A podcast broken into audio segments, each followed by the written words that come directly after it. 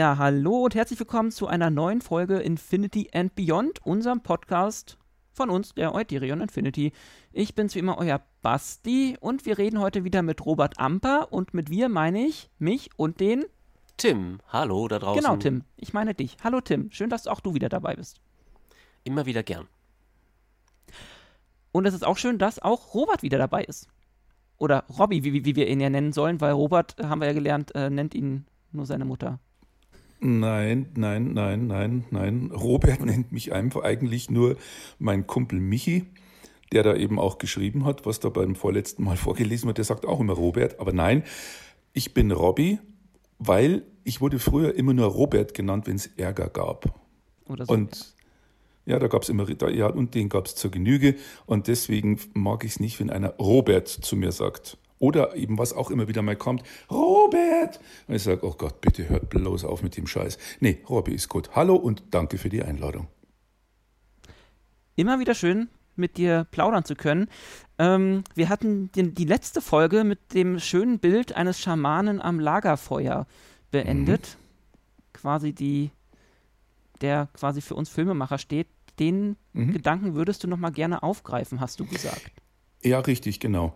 Weil wie ich beim letzten Mal gesagt hatte, ob man jetzt Filme dreht oder im Kindergarten Märchen erzählt, ob man am Lagerfeuer sitzt und da irgendwelche Geschichten erzählt und die Leute dann mit der Taschenlampe erschreckt, im Grunde genommen ist das alles immer das Gleiche. Es geht immer darum, eine Geschichte zu erzählen. Und jetzt kommt, es gibt Geschichten, die sind einfach schlecht. Und es gibt Geschichten, die sind einfach wunderbar. Und das gilt auch für Filme. Weil es gibt Filme, die werden mit unglaublichem Aufwand gemacht, unglaublich teuer und gerade lustig ist es. Und das vergleiche ich dann immer mit einem Buch, einem dicken Folianten in Schweinsleder gebunden mit Messingbeschlägen, mit handpunzierten äh, Metallverkleidungen, mit Schlössern dran, wo man sich denkt, wow, Wahnsinn. Die, die Blattränder mit Blattgold und auf jeder Seite der erste Buchstabe ist auch von Hand mit, mit irgendwie Karmesinrot und eben dann in Farbe aufgelöstem Gold gemalt und sieht super geil aus. Ja, nur die Geschichte ist scheiße. So, wenn du jetzt, und das gilt für Film und für Buch, wenn du im Kino bist und siehst einen Film, der einfach nur blöd ist, dann ist es genau das Gleiche, als ob du am Lagerfeuer sitzt. Jemand hat da eben so ein teures Buch in der Hand und die Geschichte ist einfach nur stinklangweilig und blöd. Dann werden die Leute dann irgendwann sagen, nö, danke, den Schmarrn brauche ich nicht. Und mit dem Kinofilm ist es genauso. Der Kinofilm, also dieser technische Aufwand, den vergleiche ich jetzt eben mit diesem Buch. Hm. Unglaublich viel Aufwand, aber einfach Scheißgeschichte. Wenn aber umgekehrt ein Film sehr, sehr einfach gemacht ist, mit sehr, sehr einfachen Mitteln, aber er berührt die Menschen, dann ist es im Umkehrschluss auch egal, wenn du am Lagerfeuer hockst und eine Geschichte von einer Klorolle abliest. Völlig egal. Es geht um den Inhalt nicht um das, auf was es geschrieben ist. Und den Fehler machen Leute oft bei irgendwelchen Filmsachen, die denken, wir müssen jede Menge Geld reinpumpen, jede Menge Special Effects, jede Menge ba, ba, ba, ba, ba. aber die Geschichte, über die denkt keiner nach. Und deswegen hat dieses hat Filme zu machen, Regie zu führen, Geschichten zu erzählen, die gleichen Hintergründe eben, wie du beim letzten Mal gesagt hast, der Schamane, der am Feuer sitzt und seinen Leuten was erzählt. Das ist für mich genau das Gleiche, wie eben einen Film zu machen. Das ist, das ist die ganze Geschichte. Es geht darum, die Menschen zu begeistern. Und wie gesagt, wenn du am Lagerfeuer hast, Lagerfeuer sitzt und du liest deine Geschichte von, von Notizzetteln runter, die alle wüst rumfliegen, solange du die Reihenfolge noch beherrschst, ja. Ob du es von einer Rolle Klopapier runterliest oder, ob, oder, oder, oder von einer Baumrinde, in die es eingeritzt ist, ist doch egal. Im Endeffekt geht es um die Geschichte, die du erzählst. Ja, und ja, ja. Gibt es denn einen Film, der dich selbst quasi voll aus den Socken gehauen hat, den du gesehen hast und der dich vielleicht auch ähm, inspiriert oder äh, ja, beeinflusst hat, ähm, den du gesehen hast und dachtest dir erstmal, wow. Und da musstest du ja. erstmal, keine Ahnung, ein paar Tage drüber nachdenken, der dich wirklich. Ja, die, die, die gab ja, da, oh, da gibt es einiges. Und zwar, ähm, wenn ich zurückdenke, jetzt wird's kitschig, Achtung. Also den Film habe ich gesehen, da war ich sieben oder acht. Das war Winnetou 3, als Winnetou gestorben ist. Also ich bin bestimmt zwei Wochen lang rumgelaufen und habe immer wieder das Heulen angefangen, weil Winnetou tot ist.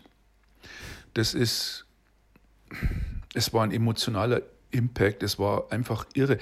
Die, die Filme an sich haben mich jetzt äh, nicht insofern gepresst, ich mache jetzt nur noch Filme, in denen irgendwelche Indianerhäuptlinge sterben. Nein, das nicht. Aber mir wurde später klar, wie einfach das gemacht wurde, wie einfach das alles gedreht wurde. Aber Winnetou starb und für mich ist die Welt untergegangen.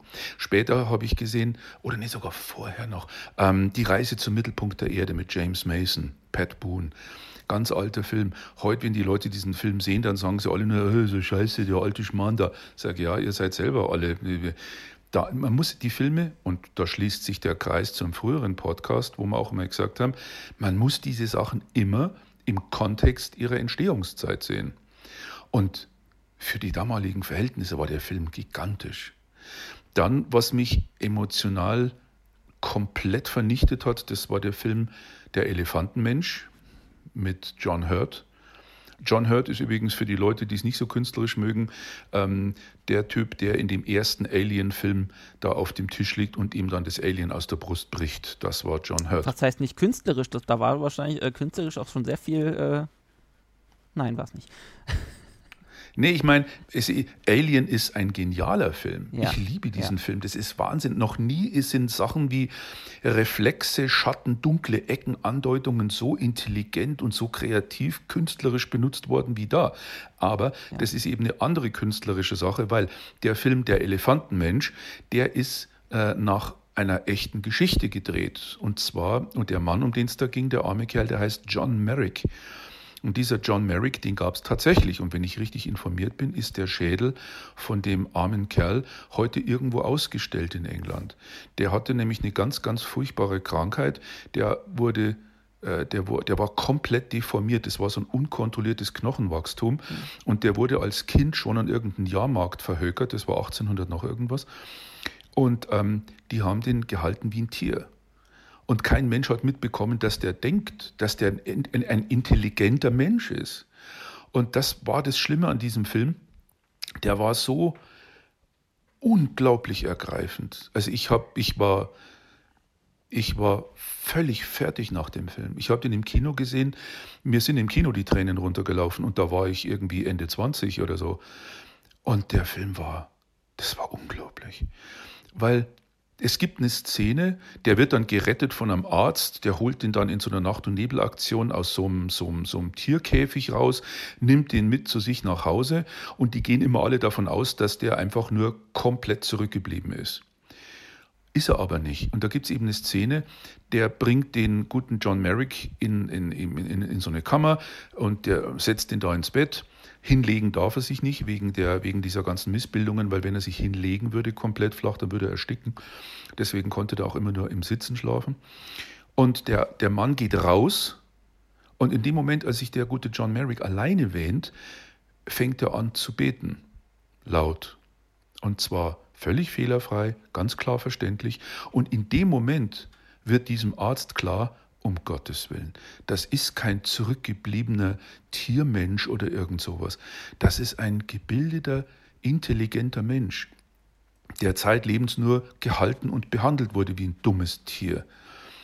Und dieser Film, der hat mich so bewegt, ich kann es keinem sagen. Das war ein ganz, ganz einfacher Film, der war schwarz-weiß und es ist einfach unglaublich. Also das ist ein Schicksal, oder es war ein Schicksal, das hat mich total mitgenommen. Und das war ein Film, an dem, in dem mir klar wurde, wie tief ein Film das Publikum, die Zuschauer wirklich berühren kann, wenn er überzeugend ist, wenn er authentisch ist, wenn es gut gemacht ist. Und in dem Film Der Elefantenmensch, es gibt keine Schießereien, es gibt keine Explosionen, es gibt keine Sexszenen, es gibt keine schnellen Autos, es gibt keine UFOs. Nein, nein, es gibt einfach nur diese Schwarz-Weiß-Bilder. Ganz, ganz ruhig erzählt der Film, sehr, sehr gleichmäßig erzählt. Und da entfaltet sich die ganze Würde die Tragödie, die Tragweite dieses Schicksals. Und das, wie gesagt, in einem Film, der nicht 140 Millionen Dollar Budget hatte. Mhm. Nein, nein, da gab es auch keinen, keinen Robert De Niro, keinen El Pacino, es gab keinen Sexiest Man, der da mitspielt und es gab keine Wahnsinns-Schauspielerin. Nein, das war John Hurt hat kein Mensch erkannt, weil er eben dieses Make-up hatte die ganze Zeit. Nein, es war ein Film, der einfach nur dadurch beeindruckt hat, dass er so war, wie er war. Also wenn jemand die Gelegenheit hat, und noch die Geduld dazu aufbringt. Weil heute, wenn so ein Film schwarz-weiß ist und länger geht als drei Minuten, schaut sich den sowieso keiner mehr an, weil die, die, die, ja, das, ja, das Kinopublikum hat ja mittlerweile die, die Aufmerksamkeitsspanne einer Stubenfliege. Ne? Und wenn da nicht pausenlos irgendwas kracht, rumst und scheppert, dann ist es kein guter Film. Aber ja, weil es irgendwie ich antrainiert kurz, wurde. Da muss ich dir recht geben, tatsächlich, wenn man sich so bestimmte Actionfilme anguckt. Ich glaube, wir hatten das auch schon mal, das Thema dass wir mhm. so eine Action-Szene haben, die geht 10, 14 Sekunden und du hast irgendwie teilweise 50 Schnitte drin. Damit Richtig, der genau. Zuschauer auch gar nicht mitbekommt, wie langsam Laien niesen. Äh, ups, sorry, habe ich das gesagt. Äh, in, mhm. unterwegs ist, weil er schon jenseits von Gut und Böse ist. Ähm, also, es ist halt, gibt es denn irgendeine Produktion neueren Datums, wo du sagst, da ist gutes Storytelling dabei, den kann man sich angucken und der hat Schauwerte? Bezieht es auch Fernsehen mit ein? Ja, gerne. Äh. Ja. Okay. Es gibt eine Fernsehserie auf Netflix, die finde ich persönlich unglaublich gut und die heißt Ragnarök. Und in Ragnarök, äh, das ist übrigens eine, äh, eine nordische Fernsehserie, ich weiß nicht, keine Ahnung, Schweden, Dänemark, Norwegen, also aus der Ecke kommt es. Und in der Geschichte geht es darum, dass äh, die nordischen Götter im Prinzip wiedererstehen, um den Kampf gegen die Bösen oder das Böse, in dem Fall die Riesen, Jutulsheim, äh, diesen Kampf wieder aufzunehmen, weil die Riesen, die Bösen in diesen nordischen Sagen, ähm, die sind natürlich auch so ein bisschen zeitgemäßer geworden. Die vergiften die Flüsse, die machen alles kaputt, eben auf dem aktuellen modernen Niveau. Und diese Fernsehserie Ragnarök da gibt es auch keine Explosionen. Es gibt keine Schießereien. Es ist alles mit sehr viel Liebe und Ruhe vor allem erzählt. Und ähm, das ist eine Geschichte, die mich persönlich, ich weiß nicht, wie es da anderen Leuten geht, wirklich bewegt hat. Und zwar eben aus dem Grund, es sind keine gecasteten schönen Menschen, die da spielen. Das ist nämlich auch immer so eine Sache als kurzen, kurzen Nebenzweig. Also in den meisten Filmen, du siehst ja nur noch Leute, die aussehen wie aus dem Modelkatalog. Mhm. Ist, äh, wann habt ihr zum letzten Mal im Kino oder im Fernsehen jemanden gesehen, bei dem die Vorderzähne, obere und untere Reihe, nicht perfekt geradlinig und sauber waren? Ja, könnt ihr lange überlegen, wird euch keine einfallen. In einem seiner ersten Filme. Ja, wenn, bevor er sie sich hat operieren lassen. Ja, richtig. Ja, ja, das ist bei allen Leuten so. Das ist bei allen Schauspielern so. Bei, wenn du dir ganz, ganz alte Sachen anschaust, ja, dann sehen die zum Teil aus wie ganz normale Leute. Ja, ja, da, genau da will ich ja hin. Aber dann wird es immer weiter einem, einem künstlichen Idealbild angenähert. Und deswegen sage ich ja, es ist der, der, der, äh, der, einer der Hauptdarsteller, ähm, diese Figur, der, der Typ ist 17 Jahre alt, ist Legastheniker und trägt eine dicke Brille. So. Und das ist alles andere als so ein Abenteurertyp, aber er ist, wie die Geschichte erzählt wird, auch der Schauspieler, wie der das alles rüberbringt, dem glaube ich das. Das ist das Schöne dran. Das ist wirklich so, du siehst diesen Film oder diese Serie und hast ständig das Gefühl, genau das, was ich jetzt gerade sehe, genau das kann hier bei mir in der nächsten Straße so passieren. Das sind, das sind Sachen, die mich wirklich faszinieren. Ich kann nicht mehr sagen, mittlerweile, wenn ich mir, was weiß ich, was Star Wars anschaue und dann, ja, ja gut, noch mehr Explosionen, die Raumschiffe explodieren noch theatralischer, die Bösen sind irgendwie noch böser. Also ich fand es sowas von lächerlich in diesem, äh, in diesem ersten von den damals den drei neuen Filmen, ich glaube der mittlere war es, ähm, Anakin Skywalker, um jetzt zu demonstrieren, wie böse er ist, muss er jetzt in dieser Jedi-Dingsbums da die, die, die Kinder umbringen, damit klar wird, das ist jetzt ein Böser. Ich dachte, sage mal, Leute, habt ihr es denn wirklich so nötig? Müsst ihr denn so plump werden? Und das, damit ich fällt euch denn gar nichts anderes ein? Nee, also. Ja, wobei plump wäre es gewesen, hätten sie es gezeigt. da fand ich einfach nur die, wie das Lichtschwert angeht, das war so, also diese eine Geste. Gut, dass sie, Ja, dazu, und- dass, dass sie da den Schnitt gemacht haben. Also ich hätte es auch nicht sehen müssen. Äh, Basti, den Schnitt haben sie machen müssen, weil die Ameri weil wenn die das gemacht Ja, hätten, dann hätten stimmt. die ein Rated, Rated R oder irgend sowas gekriegt, Mhm. ab 18, und dann hätten die einen Großteil ihres Publikums verloren. Das musste ja. Ja. natürlich alles ab 12 sein. Das heißt, du siehst niedliche kleine Kiddies in niedlichen kleinen Jedi-Roben mit niedlichen kleinen Laserschwertern, die man dann alle später als Merchandise findet, wie es ja so schön hieß bei dem Mel Brooks-Film. Merchandise, Merchandise. Der, Ja, der, das war- der das war Spaceballs Spaceballs. Flammenwerfer für die Kleinen. Mhm. Ja, genau, richtig, ja. Und um nichts anderes geht's doch mittlerweile. Nur Merchandise verkaufen, verkaufen, verkaufen. Und ähm, dramaturgisch gesehen finde ich es ein Armutszeugnis, wenn der Böse sich dadurch charakterisieren muss, dass er einen ganzen Haufen kleiner Kinder umbringt. Das Ja. ist einfach nur plump und dumm. Und das andere ist, ähm, ja, richtig, es war gut, dass sie es nicht gezeigt haben. Das, wenn die gewusst hätten, das geht so durch mit dem Rating für zwölf Jahre oder Hätten sie noch jünger, dann hätten sie es auch gemacht, weil sie gesagt haben, na super, dann wird, dann wird Darth Vader jetzt noch böser. Und das ist, Entschuldigung, armselig. Ja, das ist halt das generell das Problem mit diesen Bösewichtern, die einfach nur böse sind, weil sie böse sein müssen. Und ich finde die Bösewichter halt immer noch am coolsten, die, die du nachvollziehen kannst und mit denen du dich identifizieren kannst und siehst, warum sie tun, was sie tun. Wobei Aber natürlich da die muss- Gefahr Ja. da besteht, dass die verweichlicht werden. Also du hast halt immer so das Für und Wider. Du musst halt ein bisschen gucken, dass der Bösewicht nicht zu nahbar wird. Ja, aber ich will halt wissen, warum er das tut, was er tut und nicht nur, weil er jetzt böse sein möchte. Ja, aber dann kommt Also halt da- immer so eine Szene von wegen, ich erkläre mich jetzt mal. Und das wirkt halt immer so aufgesetzt. Ja, das wird genauso aufgesetzt, wie es auch bei den Guten dann manchmal ist. Aber da gibt es ein ganz wunderbares Beispiel dafür. Da kann ich nur sagen, Hut ab, größter Respekt vor allen Beteiligten, vom Drehbuchautoren, vom Regisseur, vom Hauptdarsteller, nämlich Joaquin Phoenix als Joker.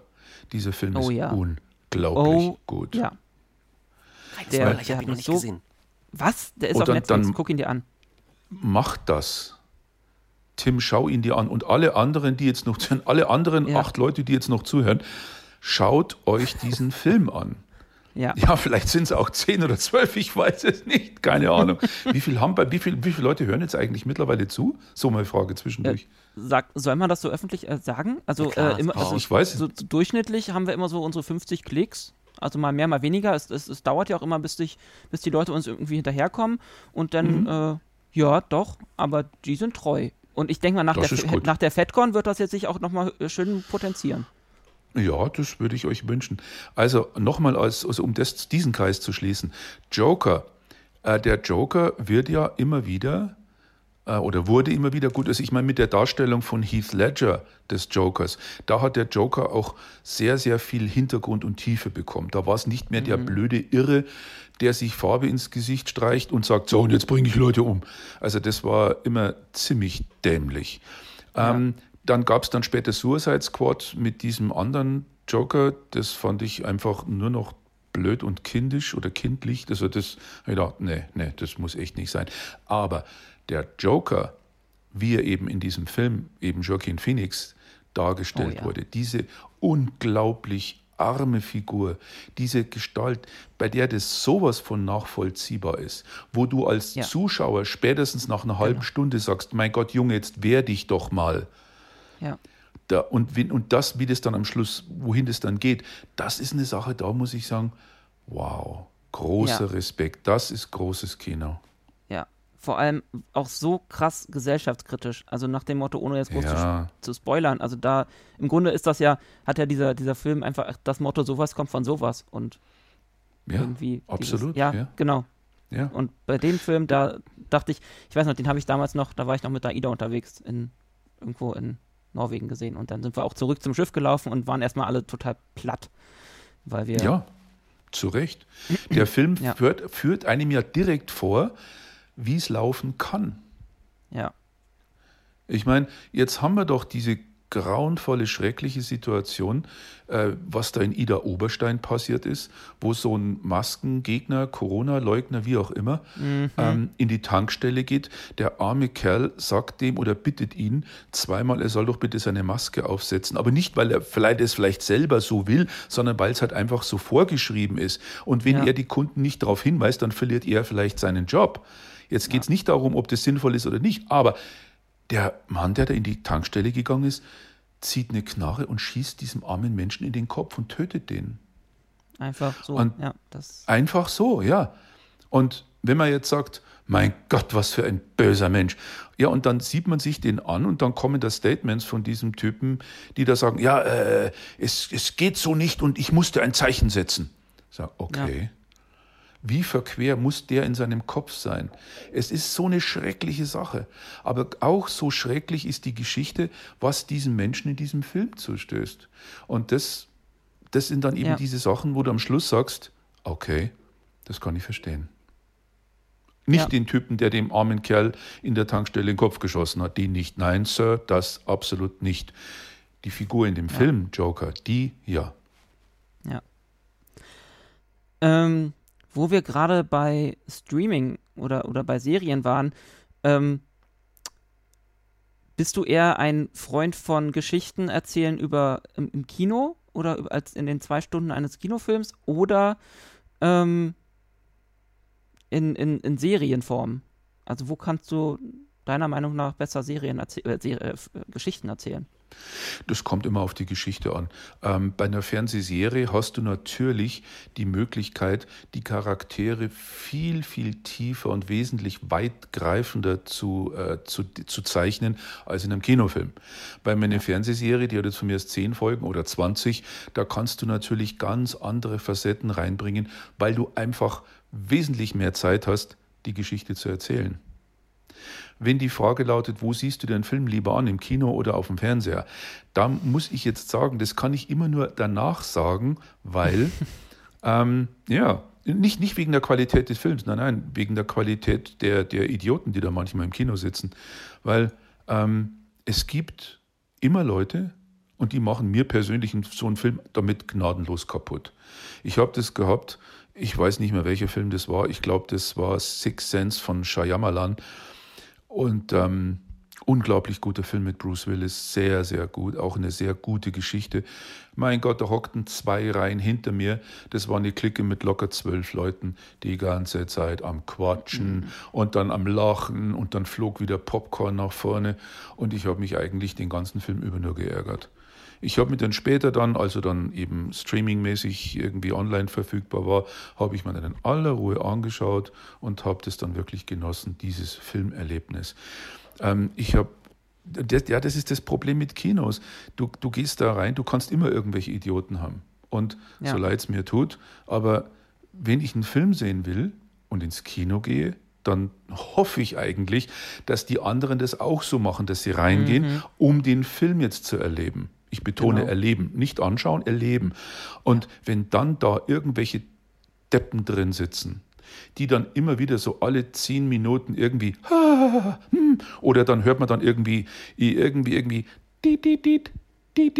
ja du ich bin im Kino. Was echt wirklich? Na nein, nein, ja leise ja ja ich muss ja ich bin im Kino. Aha.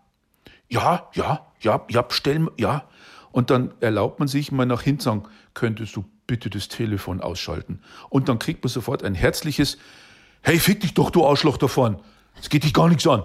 Ja, irgend so ein, irgend so ein Arschloch hier, der sagt, ich soll aufhören, ich telefoniere, aber nicht will. Und dann ist für mich in so einem Fall wirklich das ganze Ding gegessen, weil ich mir denke, ach Leute. Ja. Aber es, ist, es gibt da auch eine Sache, die war für mich so schön, das war wirklich, und zwar im Cinema-Kino in der Nymphenburger Straße in München. Das ist ein sehr, sehr schönes Kino. Es ist ein kleines Kino, kein Multiplex, 150 Säle. Nein, es ist ein einzelnes Kino. Es ist relativ, relativ groß, hat auch eine Galerie, so ein Balkon hinten. Und da kann ich mich gut erinnern, habe ich damals digital remastered und komplett äh, äh her, wiederhergestellt, also länger als der Film bis dahin immer war, jemals war, Lawrence of Arabia Ui. mit Peter O'Toole, Anthony Quinn, Omar Sharif, ja, ich weiß heute, wenn er sagt, was, Oma Scharif, das ist doch der, der Obsthändler da. Ich sage, nein, das ist nicht der Obsthändler, nein, das ist jemand anderer. Ja, ist doch so. Wenn die solche Namen hören, dann, was ist Oma Scharif? Was ist der, ist der Bruder? Ist der Buddy oder was? Sage, nein, ist kein Buddy, das ist ein Schauspieler. Hey, Oma Scharif kenne ich nicht. Was spielt denn der? Gute Zeiten, schlechte Zeiten oder was? Sage, nein, nein, macht er nicht, nein. Nein. Und ähm, da ist Folgendes passiert. Ähm, der Film, das war dieses CinemaScope, also richtig dieses ganz, ganz Breitwand-Dingsbums. Und wir saßen im Kino, alles proppenvoll, alles Menschen, die sich den remasterten, wiederhergestellten Lawrence of Arabia anschauen wollten, wo ich mir dachte, na gut, wer sich so einen Film anschaut, der möchte diesen Film sehen. Ja, es war so. Es war dunkel oder es wurde dunkel und dann kam Musik. Und zwar ähm, war das das Thema des Films von Lawrence uh, of mhm. Arabia. Das war dieses da da da da da da da da und das haben die in einer richtig schönen symphonischen Version gespielt, aber der Vorhang war zu. Mir war klar, dass das so sein muss. Aber offensichtlich gab es dann einen Großteil der Klientel, denen das nicht klar war. Die fingen nämlich nach einer halben Minute an, ey, ey, ey, Bild, ey, ey, scheiße, spinnt hier, hey, Bild. Und ich gesagt, mhm. Ja, dann flogen dann auch tatsächlich ein paar leere Dosen irgendwo in die Reihen weiter vorne und unten. Und dann habe ich mir gedacht, mhm, das, sind, das hat Stil. Das sind mhm. alles Leute, ja, ich wette mit dir, die haben gedacht, Lawrence of Arabia ist der Name von irgendeinem unbekannt, bisher unbekannten Jedi-Ritters, äh, von dem jetzt eben die, die Abenteuer auf dem Planeten Arabia erzählt werden. Ja, ja, ja, ich meine, du, äh, es gibt Mace Windu, Omar Sharif. Also ich meine, ja, könnte ja sein. Ne? Ich meine, wäre mal ein interessantes Crossover. ja, du, ich, ich, ich, ja, ja, ja, ich, ja, ich bin sicher. Ja. Ah, Peter O'Toole. Tool wie Tool, wie Werkzeug. Ah, das ist bestimmt ein Installationsdroide. Nein, Peter O'Toole ist kein Installationsdroide. Nee, ist er definitiv nicht. Genau. Ja, und jetzt pass auf, jetzt kommt. Das lief dann aber trotzdem noch etwa anderthalb Minuten, zwei Minuten vielleicht. Und die Rufe, Buh, ey, Bild, das wurde immer schlimmer.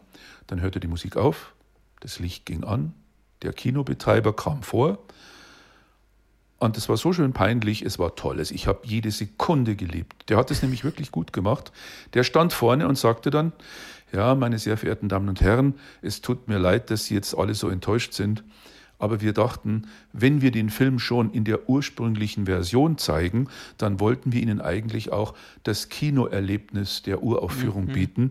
Und früher war das so üblich, dass vor dem Film gewissermaßen zur Einstimmung auf den Film ein eigens dafür komponiertes Musikstück mit dem Filmthema gespielt wird, damit das Publikum die Zeit hat, sich so im abgedunkelten Raum auf die Stimmung des Films einzustellen und dann kommt der Film. Schweigen im Raum. Keine Cola-Dose mehr, die geflogen ist, kein äh, Bild. Nein, es war peinlichstes Schweigen. Und ich saß da und habe mich gefreut. Und dann meinte der, Betre der Kinobetreiber dann noch, ja, aber ich sehe schon, das kommt hier nicht so gut an, also dann lassen wir das jetzt weg und spielen jetzt den Film sofort. Vielen Dank. Und dann ging er. Ja, und ich glaube, ich habe im ganzen Saal haben irgendwie, ich glaube, 15 Leute geklatscht. Ich war einer davon. Ähm, ja, weil er hat ja einfach recht, diese, diese ja. ganzen stumpf, diese stumpfen Idioten. Das ist unglaublich. Die Leute gehen rein, sagen, hey, Lawrence of, Lawrence of Arabia, das ist ein Planet, verstehst du, das ist Star Wars. Da kommt dann Oma Sharif, der Jedi-Meister. So, mhm. Mhm. Da denke ich doch, die Leute wissen, was es ist. Und wenn dann schon, wenn es extra heißt, Überlänge und im Programmheft steht, in der Originalversion von 1900 Tobak, dass man sich dann vielleicht ein bisschen Zeit nimmt und mhm. Ruhe. Aber da sind wir wieder bei dem Thema Aufmerksamkeitsspanne nee. einer Stubenfliege. Wie? Was? Da kommt Musik. Da explodiert aber nichts auf der Leinwand. Hey, spinnt die oder was? Ja. So, ja, nein. Ja, nein. nee, fürs Kino sollte man sich eigentlich bewusst entscheiden und das ist halt so dieses Streaming da, das läuft halt so nebenbei und irgendwie nach der Hälfte guckst du schon mal, wie lange geht denn der Film noch und im Kino, da musst du dich einfach drauf einlassen. Ja.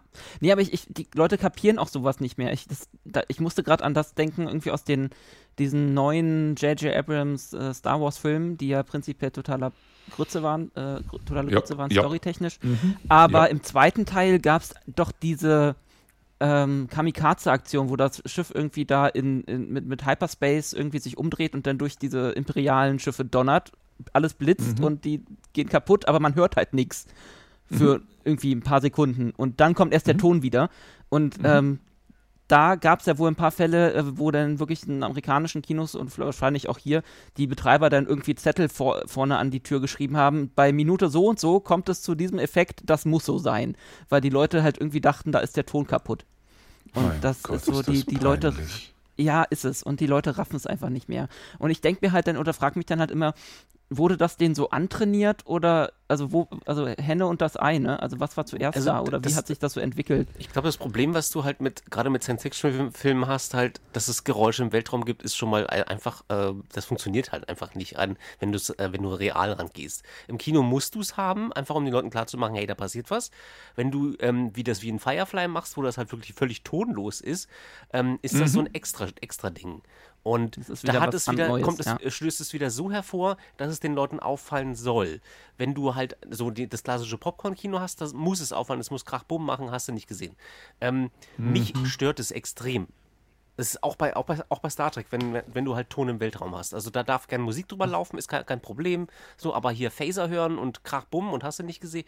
Für mich funktioniert das nicht, weil ich, weil ich einfach weiß, so im Weltall gibt es keinen Ton. So, und auch kein Feuer. Ja, Aber, ja, Feuer sowieso nicht. Ja, eben. Ja, ich meine, halt seit Anbeginn der Zeiten wissen die Menschen eigentlich, dass es keine bösen Trolle unterm Bett gibt. Ne? Und trotzdem schauen immer wieder Leute drunter, weil sie sich denken, na, vielleicht liegt da bei mir doch einer drunter. Ja, ich freue mich schon drauf. Ja. Das Problem mit Geräuschen ist folgendes und speziell Weltraum. Ich habe mich da mal mit einem Sounddesigner unterhalten und zwar mit dem Rudi Stember. Ähm, der machte oder macht immer noch, der, der arbeitet auf der Skywalker Ranch. Mit dem hatte ich ein sehr interessantes Gespräch. Und zwar hat mir der damals erklärt, um die Stille im Weltraum darzustellen, musst du ein Geräusch machen. Ein mhm. Geräusch, das diese Stille darstellt. Und er hatte recht, weil wenn ich mir jetzt irgendwas anschaue und ich höre da überhaupt nichts, wie es realistisch wäre, dann drängt sich wirklich ganz schnell das Gefühl auf, es ist kaputt. Das ist irgendwie kaputt. Und es wirft dich auch total aus der Geschichte raus. Auf einmal ist totenstill. Mhm. Und wenn du aber einen Sound drunter machst, und ich habe tatsächlich in, ein paar, in so ein paar so Soundbibliotheken Sounds, die heißen dann eben Space-Silent. Einfach nur irgendwelche so, so diffuse Klangteppiche, ganz, ganz unterschwellige, die dir vermitteln, hier gibt es kein Geräusch. Klingt furchtbar blöd, aber der Mensch ist irgendwie so gestrickt. Hm. Also wenn du, wenn du, also dieses, dieses, diese, diese, diese Sinnesdeprivation, wenn du Menschen ähm, die, diese, diese Reize entziehst, hören und sehen, die Leute flippen völlig aus.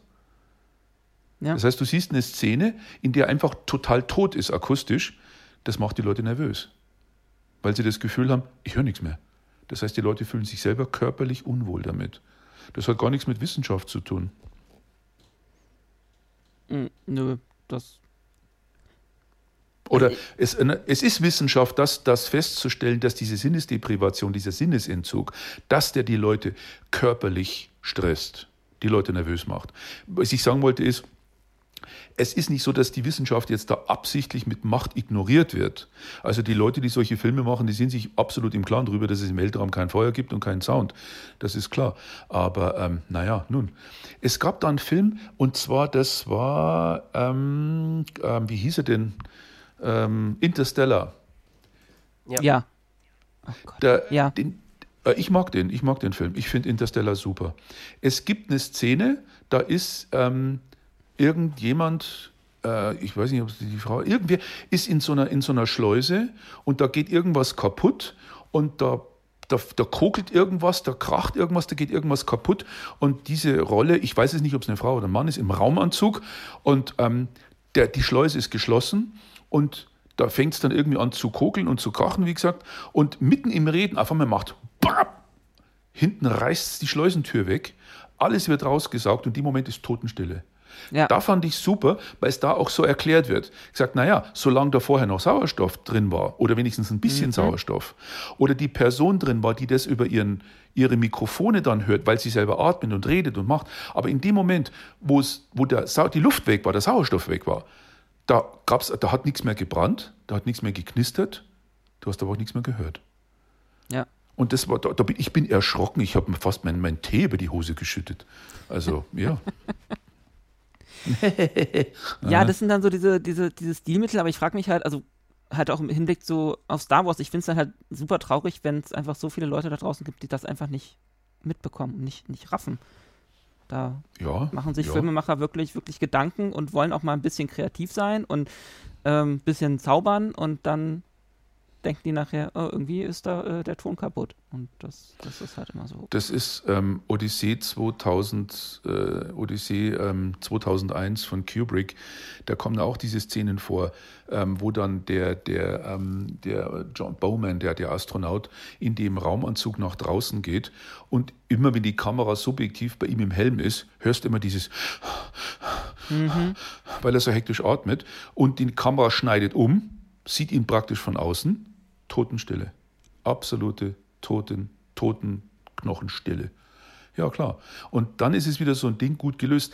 Dann sollte eigentlich auch dem Dümmsten klar werden, okay, da gibt es keinen Sauerstoff. Wenn der in seinem Helm ist und ich bin mit der Kamera bei ihm im Helm, dann höre ich ihn atmen und alles Mögliche. Sobald ich draußen bin, höre ich halt nichts mehr.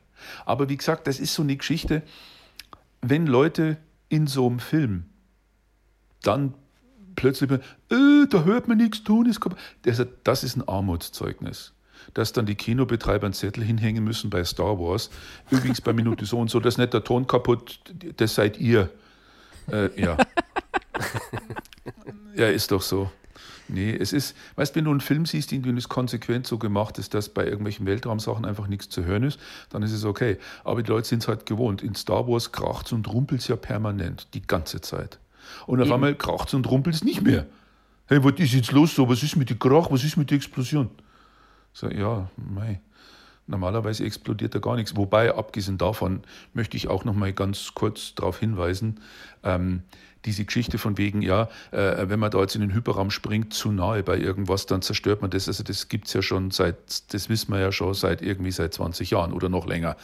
Na, und dass die jetzt plötzlich das als die totale sensationelle Entdeckung verkauft haben in dem Film, haben wir gedacht, na ja, ja. wie blöd sind wir denn eigentlich, gell? Ja, es ist ein bisschen, ja. Wir sind Aber, hey. mit der Zeit vorangeschritten und zwar ordentlich. Gut. Deswegen oh, okay. würde ich an dieser Stelle einen Cut setzen und wir freuen uns auf das nächste Mal zusammen mit euch. Gut. Das, dann machen wir hier einen Cut. Dankeschön für die Einladung. Bis zum nächsten Mal. Bis zum nächsten Mal und ihr wisst, wählt Grimby. Cheers. Ciao. Oder wen ihr wollt, ist mir auch egal. ich finde es gut.